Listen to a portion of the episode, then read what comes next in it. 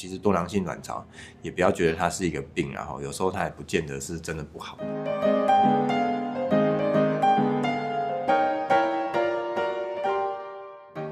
Hello，我是好孕部落的王成伟医师。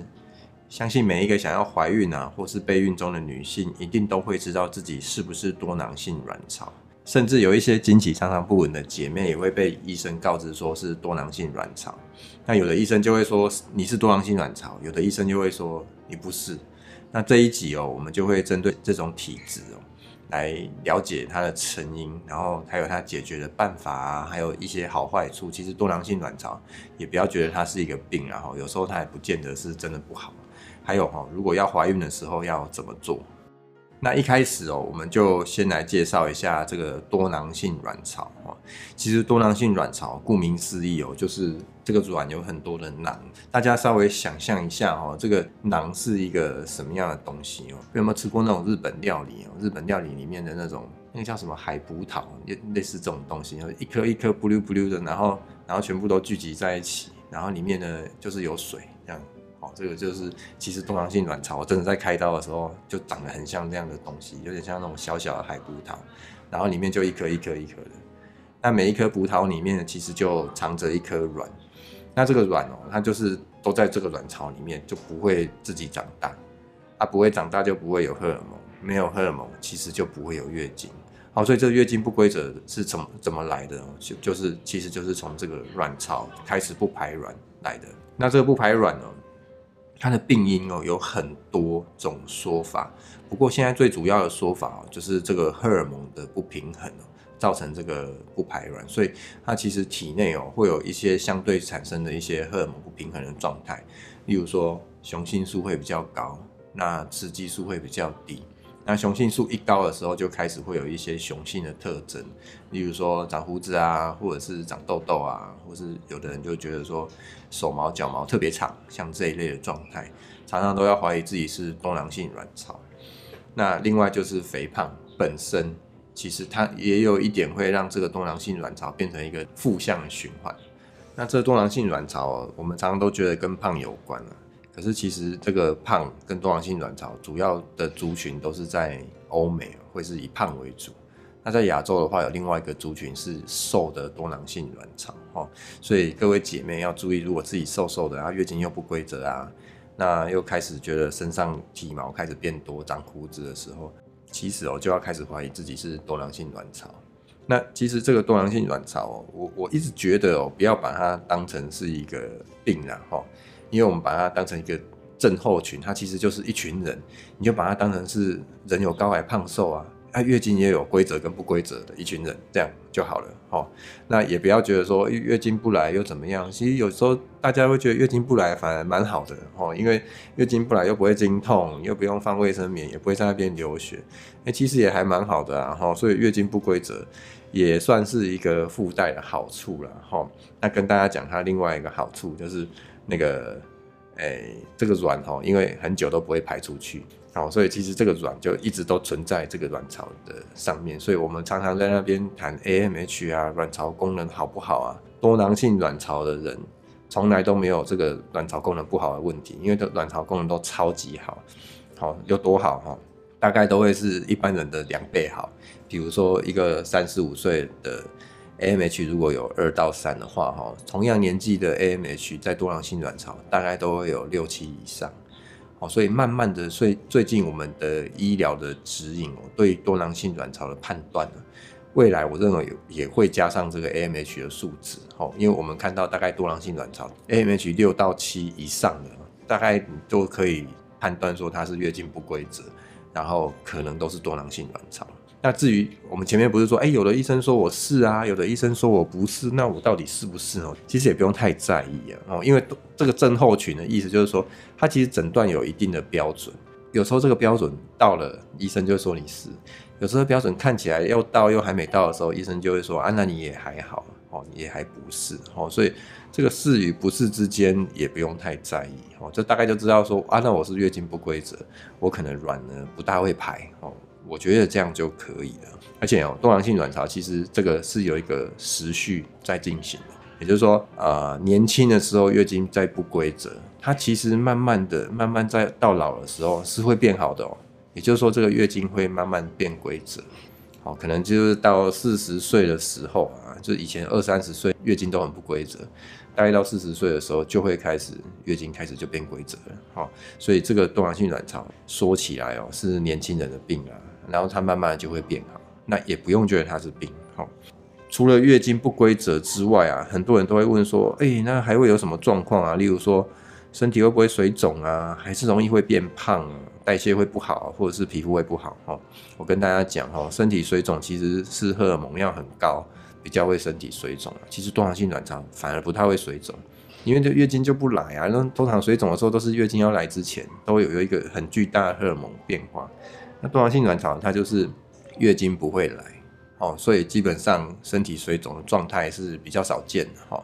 但是容易变胖的体质是真的哦，多囊性卵巢千万不要变胖。因为你只要一变胖，它就是会越来越严重。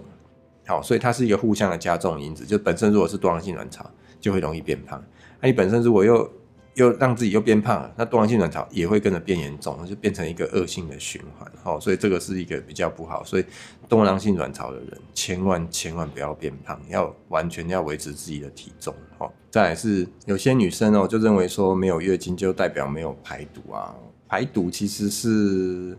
一种比较中医的说法，其实月经就只是流血而已，那你没有流血反而是更好啊，哈，所以，嗯，我认为其实不不见得会是因为多囊性卵巢月经不规则就代谢会不好了，哦啊，但是皮肤不好这件事是真的，哦，因为那个雄性素会高的时候，皮肤就会开始变粗啊，哦，然后就会开始不好这样。而且皮肤不好这件事情，有时候还真的很难去治疗哈，因为雄性素要高的时候，它就是会很高。那我们有治疗雄性素的药物，但是它的副作用还蛮强的，所以事实上在临床上非常非常少去使用它。那痘痘呢？痘痘也会长。好，我们有一个避孕药，其实是可以去治疗这个痘痘啊。好，所以这个是它有它的坏处。好，另外多囊性卵巢胖的这个族群。要非常注意子宫内膜癌的风险，其实会上升。好，尤其是这个月经在不规则的时候，它有时候三超过三四个月月经会不来，那这个内膜就在里面就一直生长，然后但是没有没有适当的排排出来，那这个内膜久了之后，它就容易会癌化跟变成癌病变。好，所以。多囊性卵巢要很注意，如果你自己又是胖的族群的话，真的要很注意这个月经。如果说太久没有来哦，其实每三个月就要来催一次经，好让这个内膜重新再长哦，这就是它的坏处。所以也不是说真的完全内月经不来了，就你就不理它了也不行哦，大概三个月就要让它月经要来一次哈，这样才是一个对的做法哈。那什么时候要怀疑自己是子宫内膜癌？就是如果月经一直来一直来都不停的话。那你就要怀疑说自己是子宫内膜癌，哈。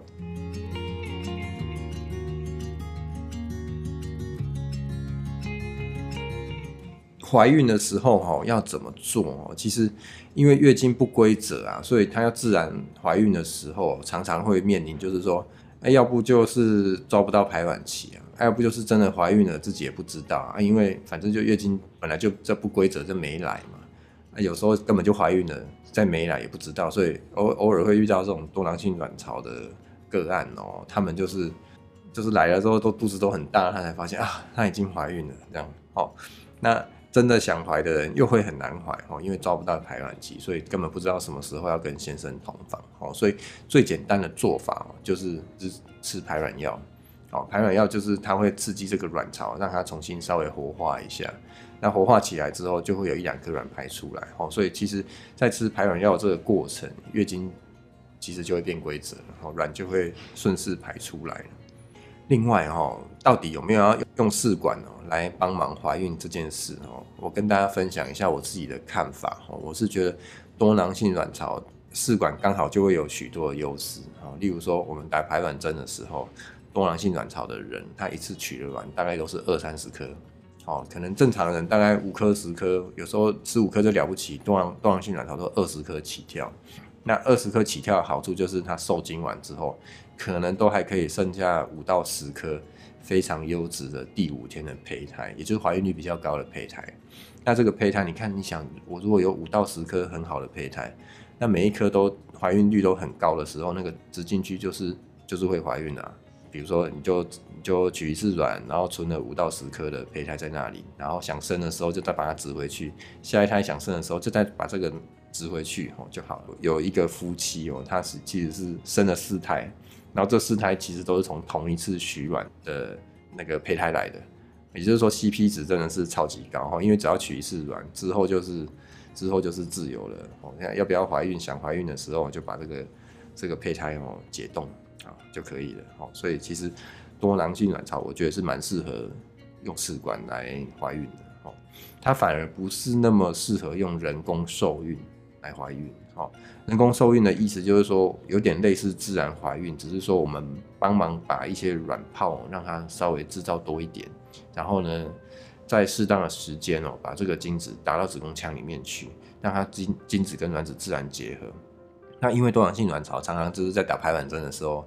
诶、比较难控制，所以常常都是比较 over 一点，就是我们打出来的卵都会多于三到四颗，也是五六颗的时候，其实那个多胞胎几率会很高。哦，那跟大家讲哦，双胞胎不见得是好，大家都喜欢双胞胎。这个我讲的多胞胎常常都是三胞、四胞、五胞、六胞这种叫做多胞胎，所以有时候是蛮恐怖的，会怀就会怀超多。他、不怀的时候又不怀，这样哈。另外就是多囊性卵巢，有一部分的人，他的卵壳是很厚，就是那个精子会穿不进去。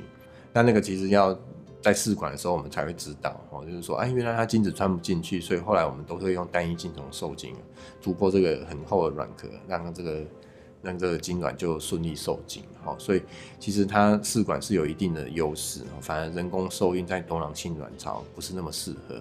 哦，所以在多囊性卵巢要怀孕，其实就只有两个。你要自然怀孕，就吃吃排卵药，试试看。啊，如果真的不行的时候，我反而觉得要直接就就试管哦，好处是最多。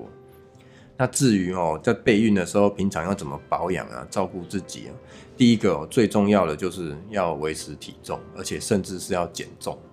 其实减重，有时候光是减重这件事情哦，就可以让月经变规则了。好，所以减重其实效果是很好。你只要运动加减重，基本上月经就有机会规则，而且皮肤也会变好。哦，所以减重哦是多囊性卵巢治疗里面我认为最重要的。第二个呢就是避孕药。哦，避可是避孕药到底要不要一直吃呢？我也觉得不需要啦。常常我都是要治疗痘痘的时候，我才会稍微吃一下，或者是说我们就是。诶，月经很久没来了，所以我们就吃吃避孕药哈，来做调经的功能哈。所以基本上避孕药也不见得说我月经不规则，我就非得要吃避孕药，然后让月经变规则。我认为这个是不需要的哈。好，今天的分享呢就到这里哦哈，还是要跟大家再强调一次，这个多囊性卵巢，我真的认为这个不算是一种疾病啊哈，这比较算是一种体质。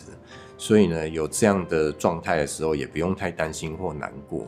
其实是有很多方式可以帮忙怀孕的。好，我是王成伟医师。如果这集的内容对你有帮助，欢迎在 Apple Podcast 留下五星评价哦。拜拜。